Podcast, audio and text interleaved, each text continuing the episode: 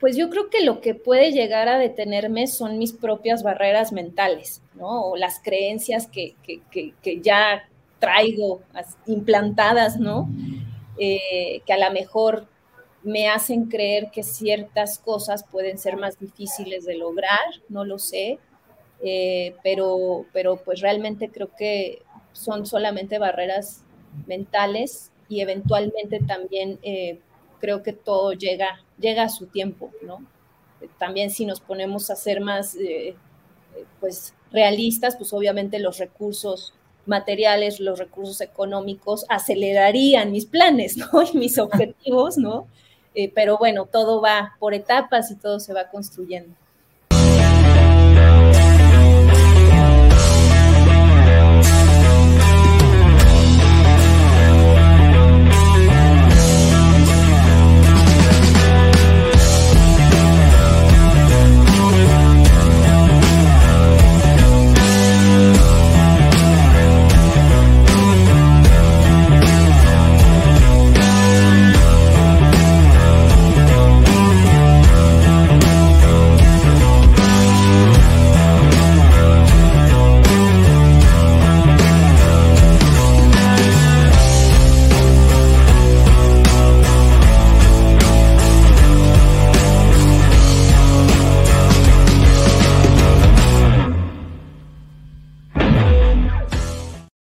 Llevado gracias al patrocinio de Panadería y Repostería Saludable Welkery. Hola, ¿cómo están? Buenas noches, bienvenidos al podcast de Godín, al líder de la industria, ya en su temporada número 5. Soy Ricardo Granados y hoy me encuentro con Cecilia Bernal, quien es fundadora y directora de Mercarte. Hola Ceci, ¿cómo estás? Hola Ricardo, muy bien, buenas noches, muchas gracias por invitarme a tu programa. Pues muchas gracias. Ya eh, fuera del aire está haciendo Ceci. O sea, tengo cinco minutos de conocerla y le dije, ¿te puedo llamar? Ceci me dijo que sí. Eh, Ceci, pues, ¿nos gustas platicar quién es Cecilia Bernal? Eh, bueno, pues soy una publicista y amante del arte. estudié Ciencias de la Comunicación en el TEC de Monterrey y bueno, el arte siempre ha estado presente en mi vida desde que yo era una niña y también siempre he tenido muy claro que, la comunicación y la publicidad es, es, lo que me gusta, es mi profesión. Y bueno, pues tengo más de 20 años dedicándome a, a ella y hace siete años emprendí para crear mi propia agencia de branding art que se llama Mercarte.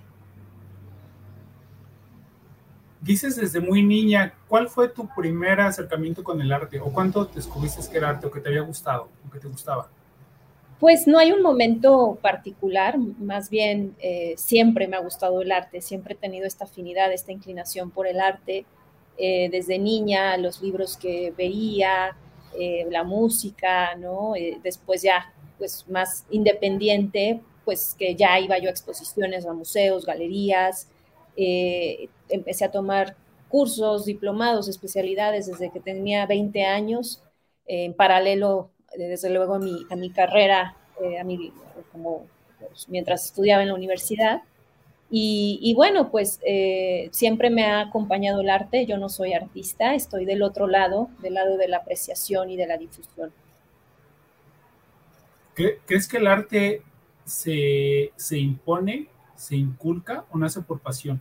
Y te lo pregunto porque hay, y he visto, no sé, que también, y tú que estás de ese lado, que hay padres que dicen, es que mi hijo va a ser artista, ¿no?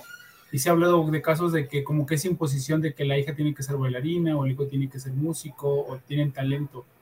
¿Crees que, qué crees que se deba o qué crees que, que se da? ¿Que sea por pasión, por imposición o por, por No, definitivamente tiene que ser la mezcla de una pasión y del talento, ¿no? Eh, como cualquier otra profesión, el arte, si no está en tu ADN, si no es algo que te gusta, que te apasiona, por mucho que te lo impongan, no, no, no lo vas a disfrutar ni lo vas a hacer bien, ¿no? Eh, y lo mismo pasa con un doctor, un contador, cualquier profesión, ¿no? El mundo del arte o el ser artista no es excluyente de, este, de este, fenómeno. Eh, y más bien creo que, los artistas eh, tienen estas dos, digamos, vertientes, ¿no? desde, pues desde su origen, ¿no? O sea, este interés genuino por la apreciación artística o por la creación artística o ambas, pero a la vez el talento, ¿no? El talento realmente, que es lo que caracteriza a un artista y lo diferencia de otros creadores. Y, pues también el trabajo, ¿no? O sea, puedes tener el talento, puedes tener la pasión, pero si no hay un trabajo constante, pues igual y no vas a trascender como quisieras, ¿no? En, en, el arte. ¿Hay una edad recomendable para iniciar en el arte o crees que puedes empezar en el, arte ya grande, ya siendo una forma profesional? Yo creo que no hay edad para nada en esta vida, ¿no? Yo creo que cualquier talento es bueno para iniciar eh, un emprendimiento, despertar un hobby, una pasión, cualquier actividad, no importa la edad, nunca es tarde, aunque suene a cliché, pero definitivamente creo que nunca es tarde, ¿no? Y ya propiamente como para el desarrollo de una carrera artística, si la persona tiene la suerte de que desde niño eh, sus papás, ¿no? Vieron que tenía esta inclinación y se la fomentaron en lugar de coartársela, porque creo que más, es más común que cuarten el desarrollo artístico que lo que dices que lo impongan, ¿no? Eh, pero si está en un ambiente en el que se le impulsa, se, les da, se le da la herramienta, eh, pues desde niño crece con estos apoyos eh, y además empieza a estudiar y a formarse como un artista de manera profesional, pues obviamente que qué mejor. Pero también hay grandes artistas que, que, que empezaron pues ya, ya a otra edad más adulta, ¿no? Entonces creo que nunca es tarde, realmente dices, nunca es tarde, ¿crees que se tiene, cómo te das cuenta que eres bueno para el arte? Pues simplemente porque te apasiona, porque lo disfrutas. No hay una calificación, ¿no? Pero, digamos, y eh, te lo pregunto porque también hay, como dices tú, el contador y, el, y otras profesiones, o el ingeniero, a lo mejor le apasiona, pero ya le intentó, le intentó, le intentó, y nada más, ¿no? O sea, nada más no se te da, eh, porque a lo mejor eso no se te da, pero eres muy bueno para otra actividad. ¿Tú crees que sí tiene que ver esas ganas, la pasión, el talento, eh, para, o sea, ya ser como un artista completo dentro de una categoría? Sí, sí, o sea, reitero mi punto, ¿no? Es una mezcla de diferentes factores. Por un lado, es algo que te, apasiona, el arte ya lo traes, ya lo tienes en tu ADN, genuinamente es una pasión, tienes el talento y además trabajas por ello. ¿no? O sea, no nada más desde que tengo el talento o la habilidad para crear o cierta disciplina, sino que además trabajas arduamente por pulir tu técnica, por hacer nuevos descubrimientos, experimentar, retarte. Entonces al final es la suma de, estas tres variables. Y, ahora ya descubrí que sí soy bueno, que me apasiona. ¿Qué consejo le darías? ¿Hacia, hacia dónde voy? ¿Hacia dónde vamos? Pues mira, eh, lo que yo he detectado cuando son artistas muy jóvenes que recién salen de la carrera, ¿no? De, estudiar alguna carrera justo de, arte, ¿no? Artes visuales, artes plásticas, ¿no? Eh, pues son todavía muy jóvenes y tienen este reto de, que se les abre el mundo profesional, ¿no? El mundo del arte también es, un sistema eh, que puede llegar a resultar muy cerrado y con sus características muy particulares, ¿no? Entonces, entrar a este mundo para un recién egresado, un artista muy emergente, con poquitos años de, trayectoria, pues la, pues la recomendación es, que se enfoquen, que, que, que, no estén probando por aquí, por allá, o sea, que realmente se enfoquen en lo que consideran les gusta y son buenos, ¿no? Porque de lo que se trata es de, de que tengan un estilo propio, que encuentren su propio estilo, su propio lenguaje y con eso pues expresen a través de su arte. Otro tema que he escuchado y también me ha tocado vivir, no en muchas ocasiones, porque sí tengo eh, conocidos y gente cercana al, arte, que, que, la parte técnica la tienen muy desarrollada, o sea, cantan bien, tocan bien un instrumento, bailan muy bien, pintan muy bien, pero al momento de, de crear un proyecto, eh, lo ven muy complicado porque como el tema del arte, tú lo sabes, es de apreciación. O sea, yo construyo algo y alguien lo tiene que ver para que pueda existir o verme o escucharme. Hay cómo, cómo es llevado, porque a un, a un artista, eh, yo, yo bailando bien, pues yo bailo bien, ¿no? Y cantando, canto bien y ya. Pero el momento ya de crear como un proyecto por su parte, se enfocaron tanto en la parte técnica y está muy bien, pero ya poderlo sacar como un proyecto, ¿por qué crees que no, no se pueda? O sea, ¿por qué crees que no se, no se alcance a lograr? En la mayoría de los casos que me ha tocado. Pues mira, yo creo que es, eh, no sé el por qué no, pero te podría responder el cómo sí. Creo que es a través de tomárselo como cualquier emprendimiento, ¿no? O sea, eh, al final quien decide eh, desarrollarse profesionalmente y como proyecto de vida a través del arte, eh, lo debe de tomar como, como cualquier otro emprendimiento, ¿no? Y por ejemplo, como yo tomé mi emprendimiento de mercarte y de dedicarme a lo que me dedico, ¿no? O cualquier otro emprendimiento, ¿no? Quien tiene eh, una tienda o un despacho de abogados, lo que sea.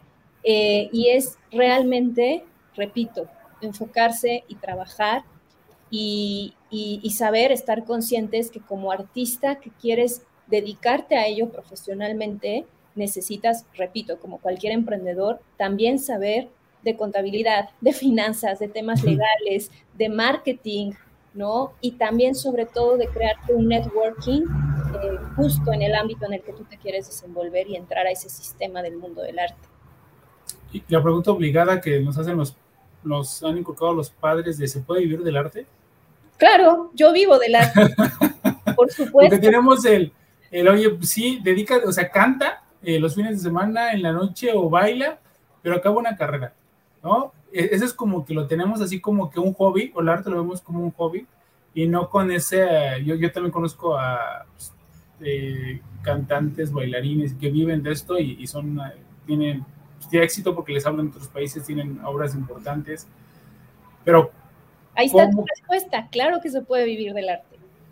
¿No? Y la, fórmula, es esa, es trabajar, enfocarte, trabajar y que te apasione.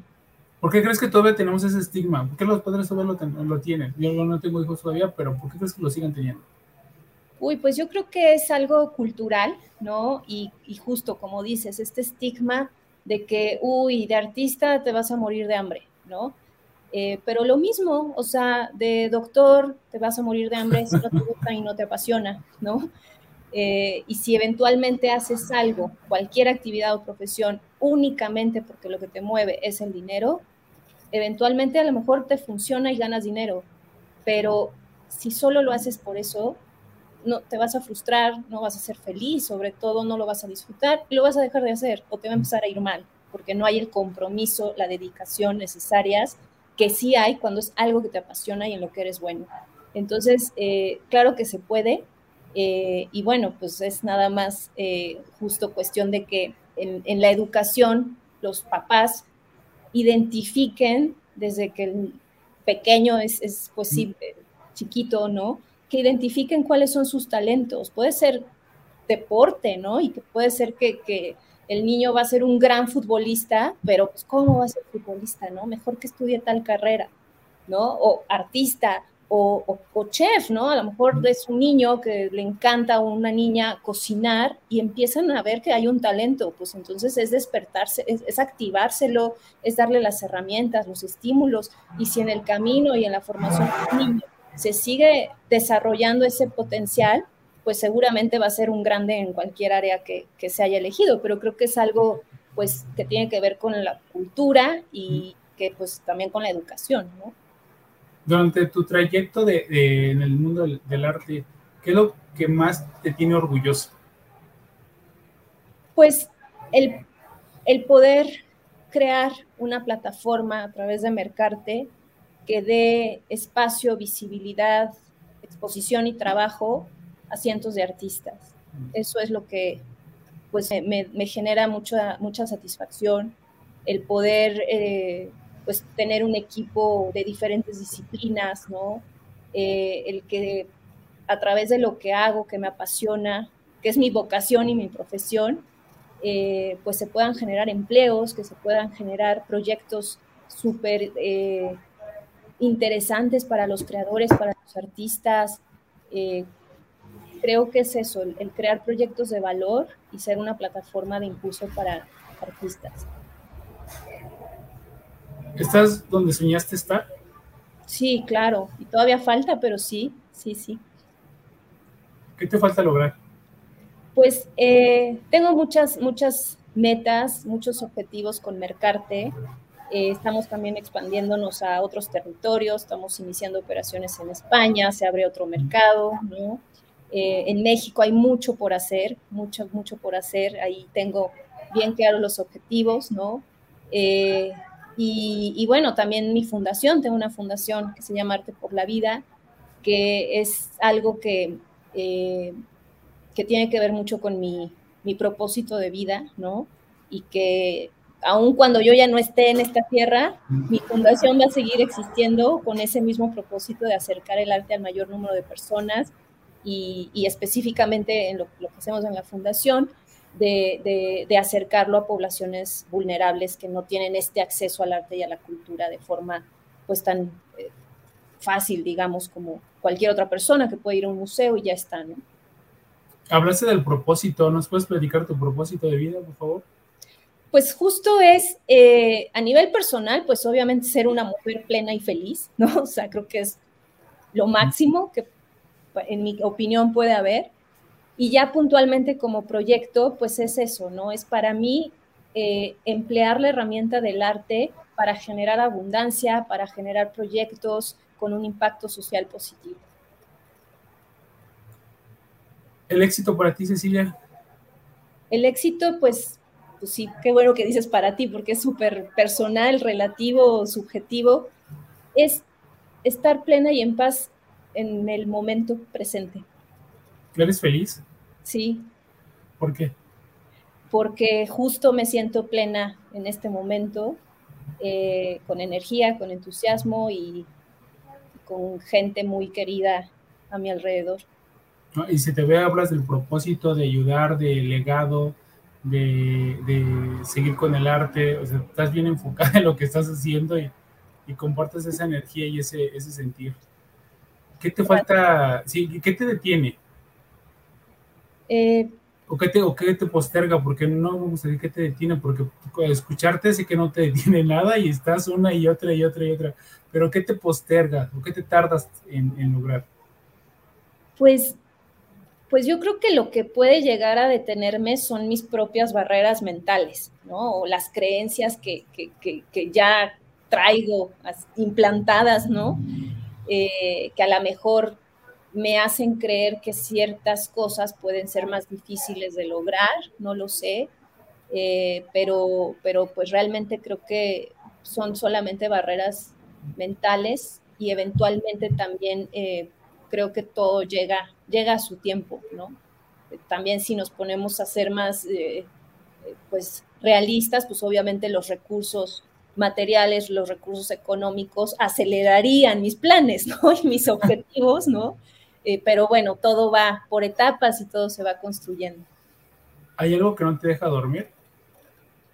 Eh, pues duermo bien, duermo bien, pero pues creo que hoy en este momento no, o sea, ha habido temporadas en que es pues por una carga excesiva de trabajo, que al final son happy problems, ¿no? Tener muchos proyectos y que de repente hay algo, cada proyecto tiene su peculiaridad, ¿no? Problemas más, problemas menos, pues eso es lo que puede llegar a, quitarme el sueño o, bueno, otras cosas ya de índole personal, ¿no? Que todos tenemos que, lidiar y manejar.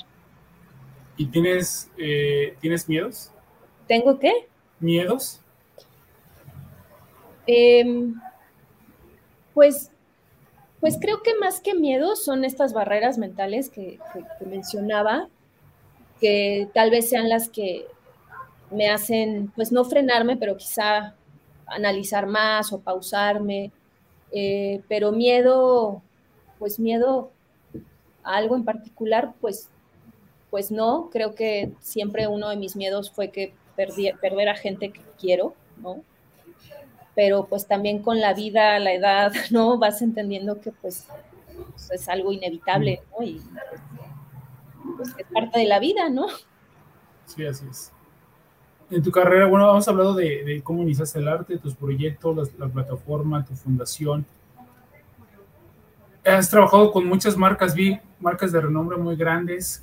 Eh, ¿Qué ves en ellas para trabajar? Porque sé que ya has estado, no estás en una posición donde prefieres rechazar la oferta o no trabajar con ellas, porque a lo mejor algo no te da clic o crees que no puedas aportar ahí. ¿Qué es lo que sí te gusta ver en una marca para participar en ella?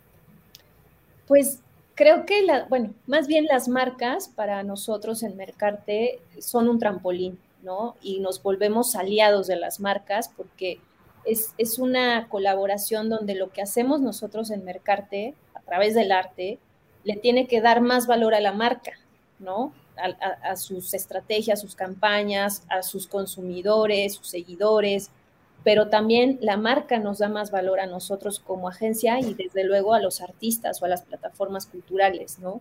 Entonces es, es, es un ganar-ganar y pues realmente eh, nosotros vemos valor en cualquier marca, eh, no importa si es grande, chiquita, eh, global o nacional, ¿no? Al contrario, hemos trabajado con muchas, muchas marcas mexicanas de todos tamaños eh, sí, en nuestro portafolio hay, hay, marcas muy, muy importantes y globales, eh, pero pues cualquier proyecto para cualquier marca, si, si, si, vemos que hay un potencial de valor, de visibilizar el talento, pues le entramos, ¿no?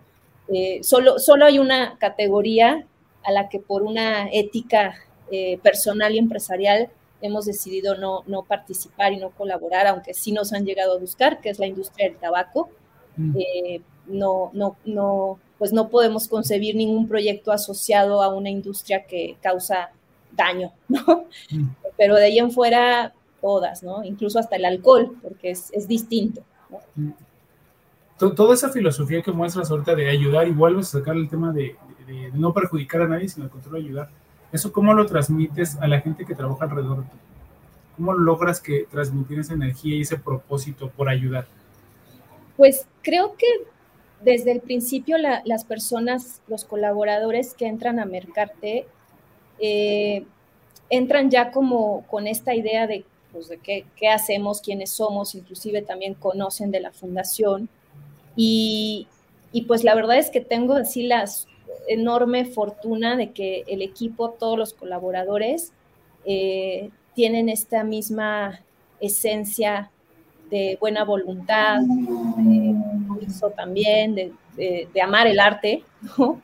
Entonces, eh, pues creo que rodearte de personas clave, rodearte de personas que incluso tienen otros talentos y otras capacidades que tú, pues es fundamental. Entonces, eh, pues, pues sí, estas, las personas de mi equipo comparten esta esencia de Mercarte y también de la fundación. ¿Y qué ves cuando va a entrar alguien en tu proyecto? ¿Qué, te gusta verlo? ¿Qué te, te, gusta ver en esa persona? Como colaborador, como... Sí, como colaborador. O sea, vas a contratar a alguien y sabes que es un tema de arte. ¿Qué, qué es lo que te gusta ver? Pues, pues lo primero esencial, ¿no? Como cualquier proceso de reclutamiento, que el currículum, la experiencia, el perfil vaya de acuerdo a la posición, a la vacante que, estamos eh, pues por cubrir.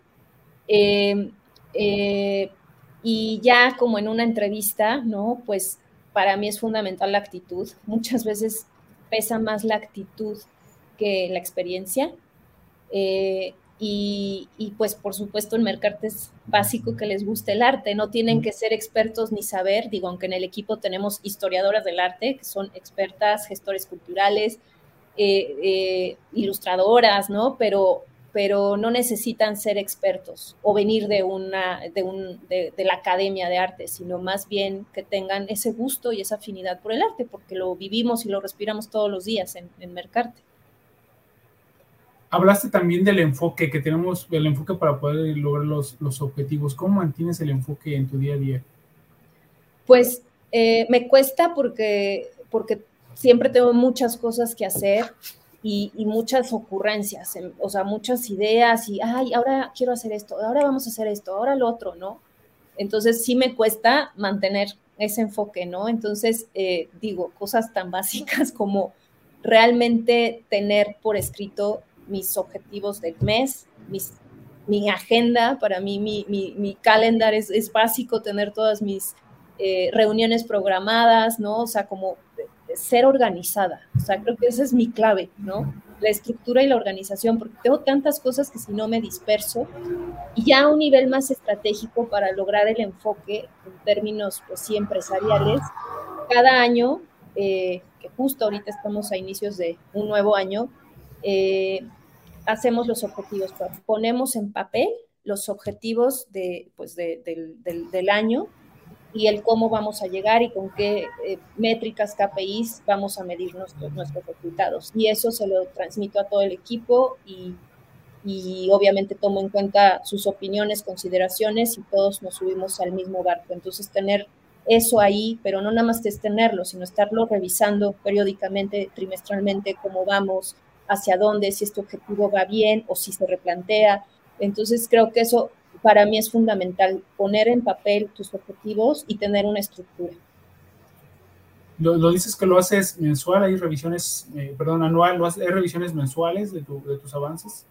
Eh, en términos de los objetivos anuales, se revisan trimestralmente porque mes, mensual no habría el impacto todavía esperado. Son objetivos pues que tardan en, dar resultado, entonces son revisiones trimestrales, semestrales y obviamente ya la, de cierre de año. Eh, pero yo en mi día a día, pues sí, sí estoy por semana, ¿no? ¿Cómo es mercarte en 5 y 10 años? Eh, como la agencia líder eh, de Branding Art en México, Latinoamérica y Europa. O sea, trascendiendo fronteras. Pues muy ambicioso, pero es a largo plazo, 5 o 10 años, todavía falta y muchas cosas por hacer. No, pero estás trabajando diario, entonces con la pasión que le estás metiendo y el enfoque, lo, lo, es claro que lo vas a lograr. Gracias. Oye, ¿cómo, cómo, ¿cómo definirías un buen artista? O sea, ¿cómo sabe alguien?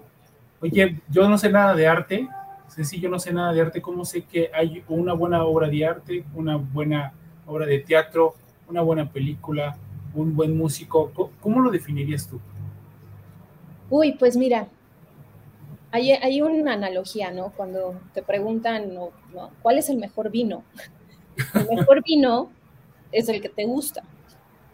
No importa si es un vino de 100 pesos, de qué región, de México, de Chile, de España, de Italia o que vale mil pesos o que vale mil dólares o mucho más, no importa, es el que te gusta, ¿no? Y en mi, en mi opinión lo mismo pasa con el arte. Eh, es tan subjetivo y tan personal que para mí el mejor artista, que hay miles, ¿no? Eh, o cómo lo identifico en cualquier disciplina es porque me transmitió algo, porque realmente logró expresarme y causarme una emoción y puede ser una emoción súper agradable, pero también puede ser una emoción desagradable. El, cómo te mueve es lo que para mí determina, eh, pues, no diré la calidad de artista, sino más bien eh, al artista, porque ya creó algo en mí, ¿no? Wow, qué, padre definición. Y, luego, luego me, me, pues, me estaba acordando que lo mencionabas, me acordé de la canción que más me gusta, que que te pone feliz, ¿no? O ver la obra de teatro y al final pararte y aplaudir. Sí, o el libro, la película, la pintura, claro.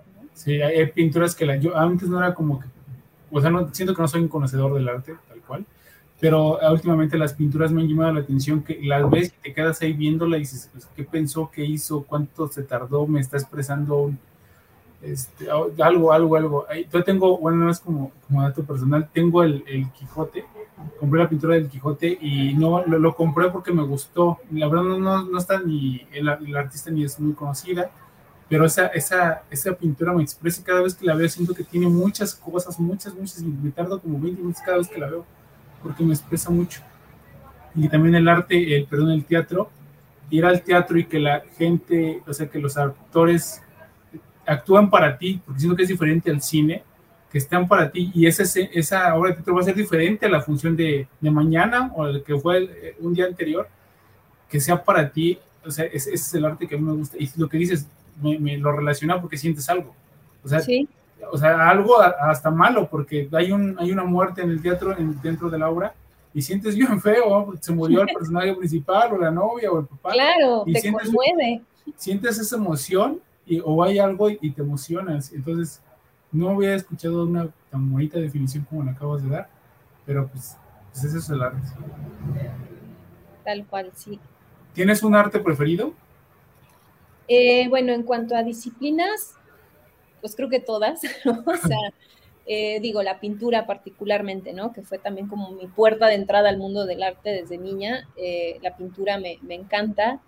Eh, pero bueno, también justo, ¿no? Ya eh, otras disciplinas como, como, como, la escultura, ¿no? Eh, la instalación, la fotografía, el teatro, el cine también considerado arte, ¿no? La música, bueno, para mí la música es esencial, ¿no? No hay un día de mi vida que no escuche música. y ya hablando de géneros, por ejemplo, en pintura, me gusta mucho, pues, lo, mainstream, ¿no? Que son los impresionistas, lo que la mayoría de la gente identifica, pero bueno, a mí de verdad me, gusta mucho la corriente de impresionismo, la he estudiado mucho. Eh, no quiere decir que sea experta o que sepa mucho, más bien la estudio porque me gusta y quiero saber más. Eh, eh, el arte también abstracto, particularmente el expresionismo abstracto que se gestó en Estados Unidos en la posguerra, Jackson Pollock y Rothko son sus representantes más importantes. Los muralistas mexicanos también, que de hecho convivieron con los expresionistas abstractos, ¿no? Sí, muralistas como Siqueiros, bueno, José Clemente Orozco, Rivera, pero particularmente Siqueiros me gusta mucho. Y bueno, pues también artistas, desde luego, mexicanos contemporáneos, ¿no? también con los que colaboramos en Mercarte, otros más. O sea, la verdad es que me gustan muchos artistas. ¿Tienes una pieza de arte favorita? Eh, sí, eh, y bueno, esto es desde que recuerdo, creo fue la primera obra que vi en mi vida, la primera pintura, que fue La Noche Estrellada de Van Gogh. Y ya después logré verla en vivo en el MoMA en Nueva York y de ahí la, he seguido. Eh, y, en algún momento de mi vida tomé clases de pintura, hice mi versión de La Noche Estrellada, eh, y pues es una obra que para mí tiene mucho, mucho valor personal porque fue pues mi primera obra en la vida la que me llevó a descubrir el arte.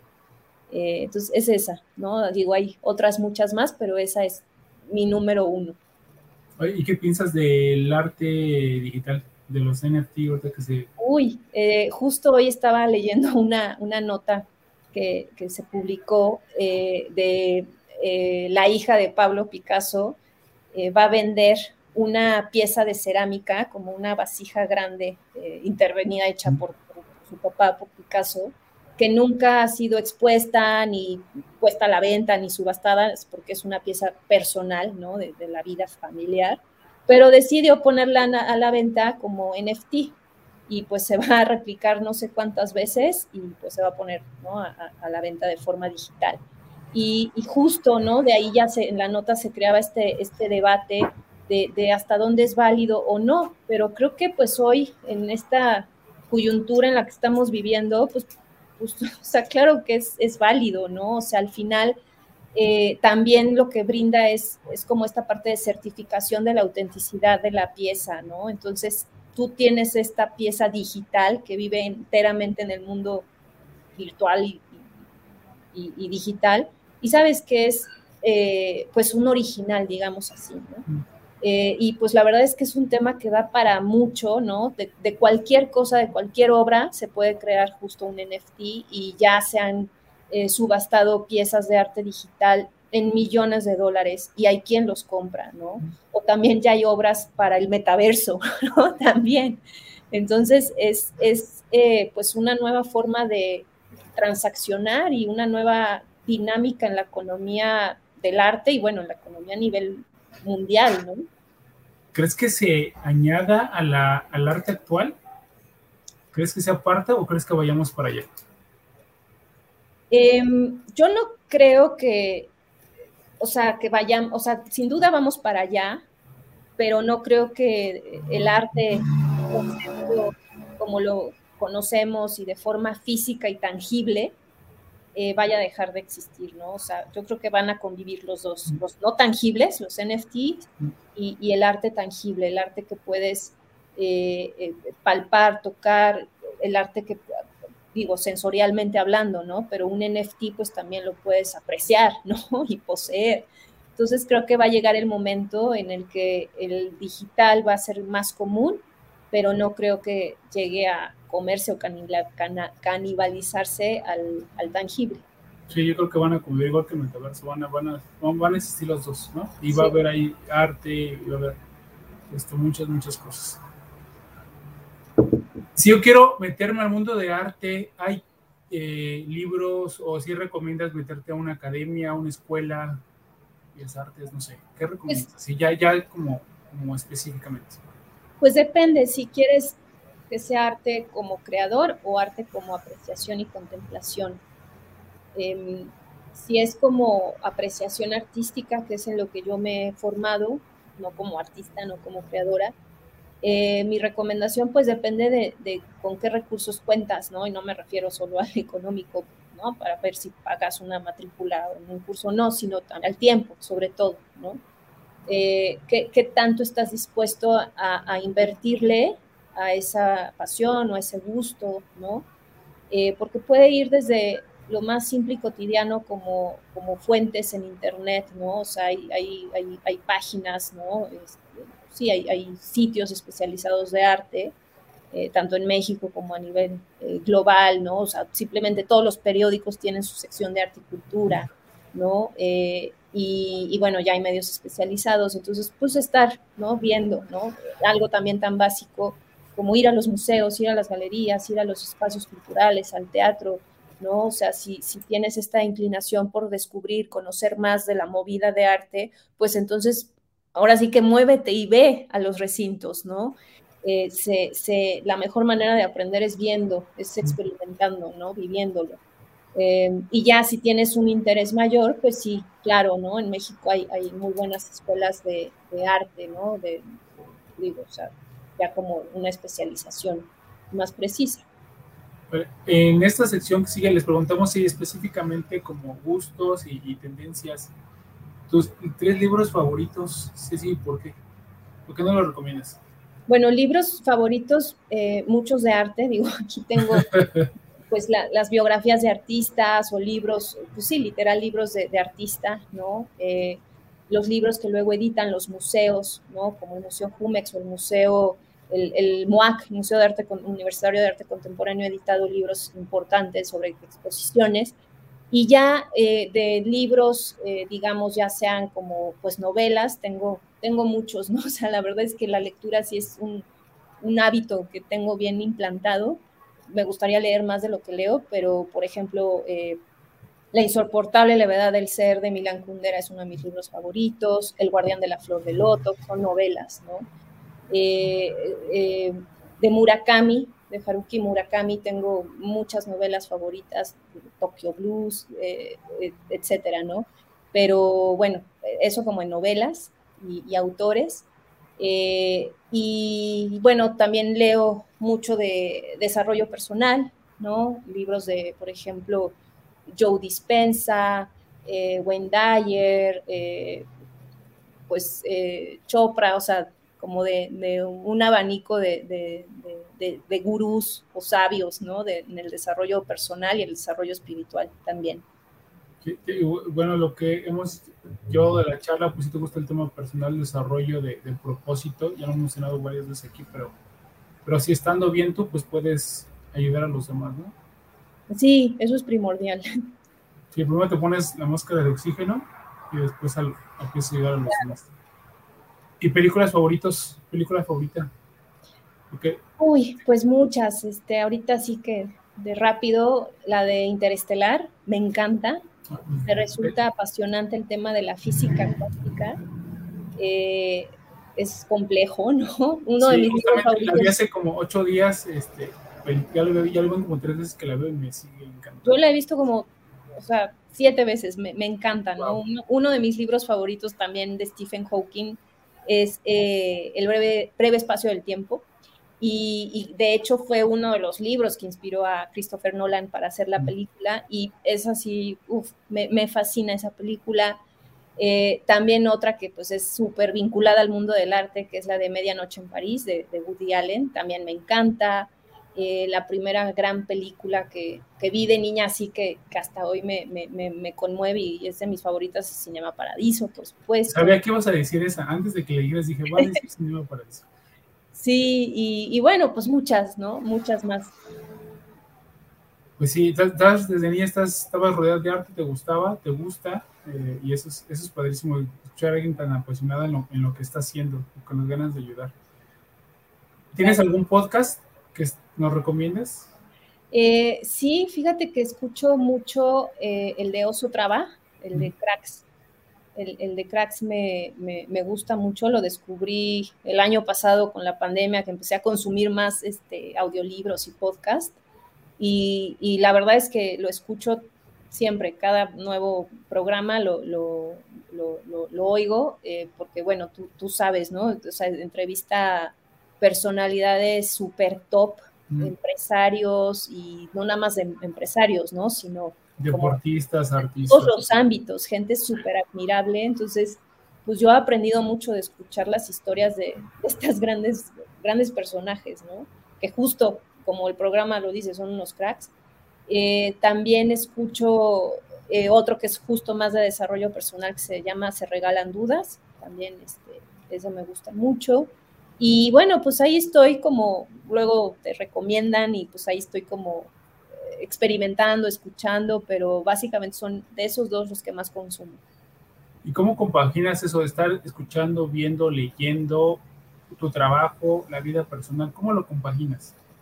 Pues mira, eh, los audiolibros o los podcasts eh, los escucho más bien cuando voy manejando, ¿no? En traslados, sobre todo en carretera, cosas así, que es cuando hay como una mayor concentración, estás haciendo solo una cosa concentrada, que es manejar, y está toda mi atención también en, escucharlos, ¿no? Entonces, generalmente es manejando o cuando estoy en mi casa haciendo como cosas de casa, ¿no? O sea, porque pues ahora con el home office, pues no te tienes que partir entre la junta, la presentación, propuesta, pero a la vez hacer de comer, limpiar, ¿no? Todo eso. Entonces también mientras estoy como en la parte de casa, escucho eh, eh, algunos podcasts.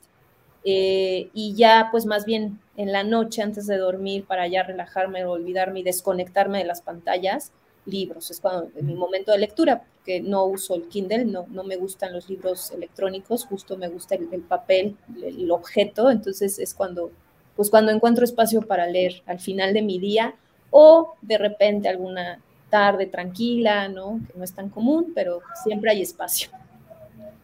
¿Y tus familiares y amigos ya saben lo trabajadora que es, lo dedicada? Sí, claro. ¿No te reclaman algo? Pues no, al contrario, me acompañan y, lo reconocen y hay admiración, sí, no, ah, no hay reclamo alguno. Quien reclamara, pues, pues como que... ¿Tú has sacrificado, has sacrificado algo para estar donde estás? No, no, no ha implicado ningún sacrificio. No. Wow. Qué, qué contundente fuiste. Y, y esta lo preguntas en, unos también dicen que no, porque ha sido parte de lo que les gusta y uno sí ha sacrificado fiestas, ha sacrificado esto. Cuando entrevistamos a doctores, generalmente el doctor dice que ha sacrificado fiesta por leer, por leer, por leer, por leer. No, pero, pero tú creo que lo, lo has llevado bien. ¿Tienes alguna rutina diaria? Pues trato, digo, cada día es distinto o sea, no hay un día igual al otro, pero eh, sí trato de tener como una rutina lo más parecida posible entre semanas, sobre todo. Eh, y bueno, pues lo primero que hago en la mañana es, eh, hacerme un jugo, un jugo verde súper potente, ya llevo un tiempo haciéndolo, y meditar medito alrededor de 20 minutos, todavía no puedo incrementar el tiempo en esas no, pero, mucho tiempo, ¿eh? pero bien. Pero, pero bueno, intento meditar 20 minutos, eso sí, diario.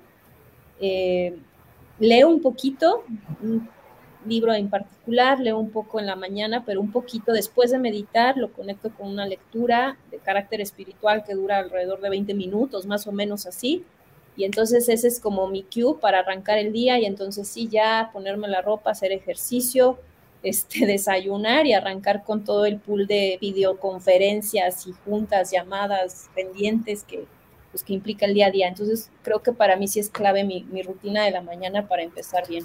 Sí, ganas la mañana, ¿no? Como dicen, ganas la mañana para, sí, para arrancar con toda la energía. Sí, la mayoría de los líderes que hemos entrevistado también libros, siempre, siempre la mañana es para ellos para recargarse, para tener la pila llena y arrancar con todo. Porque un día pues es la parte de muchos, de una semana, de un mes, de una década, y si dominas el día lo dominas todo. Sí, esta, es clave el cómo inicias tu día. Vale. Ceci, te voy a decir una palabra, por favor, la primera palabra que te venga a la mente. Tengo que tomes lo que tengas que tomar. Ok, vale. ¿Lista? Va, Amor, todo. Trabajo, Pasión, jefe, yo, líder, yo, mercarte, mi proyecto de vida, pasión, mi trabajo. inspiración, ¿Cuál? inspiración, Inspiración, el arte. publicidad, Eh, profesión, un medio. Historia, apasionante. amistad, Eh, valor, algo muy valioso.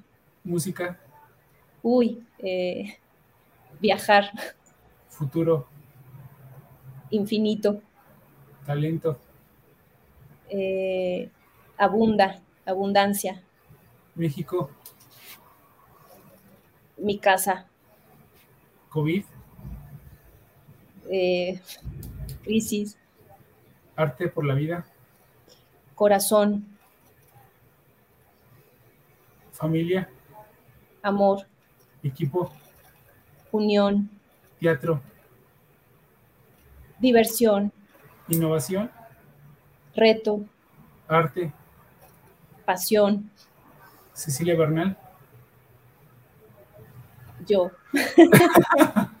Vale, pues muy bien. Me gustaron mucho tus respuestas. Oye, no, no había hecho esto, nunca me había regresado a una, a una respuesta corta de las preguntas. Sí, fue capcioso. sí, no, pero yo o sea, les hago las preguntas y ya paso otra sesión, pero contigo me quiero regresar. Es la primera vez que lo hago después de cinco temporadas y casi dos años. Dijiste futuro infinito. A mí me encanta el futuro. ¿Por qué futuro infinito? ¿Por qué lo dices? Tal vez ahí viene mi cierta inclinación desde la ignorancia de la física cuántica o por la física cuántica, pero el, inf- el- el futuro está lleno de infinitas posibilidades. Podemos crear y hacer lo que querramos. ¿no? Wow, me, me encantó tu respuesta, por eso quise regresarme. Pues, oye, consejo que le darías a alguien que va saliendo de la universidad, a alguien que quiere estar dentro de una organización en el mundo corporativo y alguien que quiere emprender, que está iniciando. Hoy quiero hacerlo y ¿qué consejo les darías? O sea, alguien que está saliendo de la carrera y quiere entrar al mundo corporativo y al- por el otro lado alguien que quiere emprender. Así es.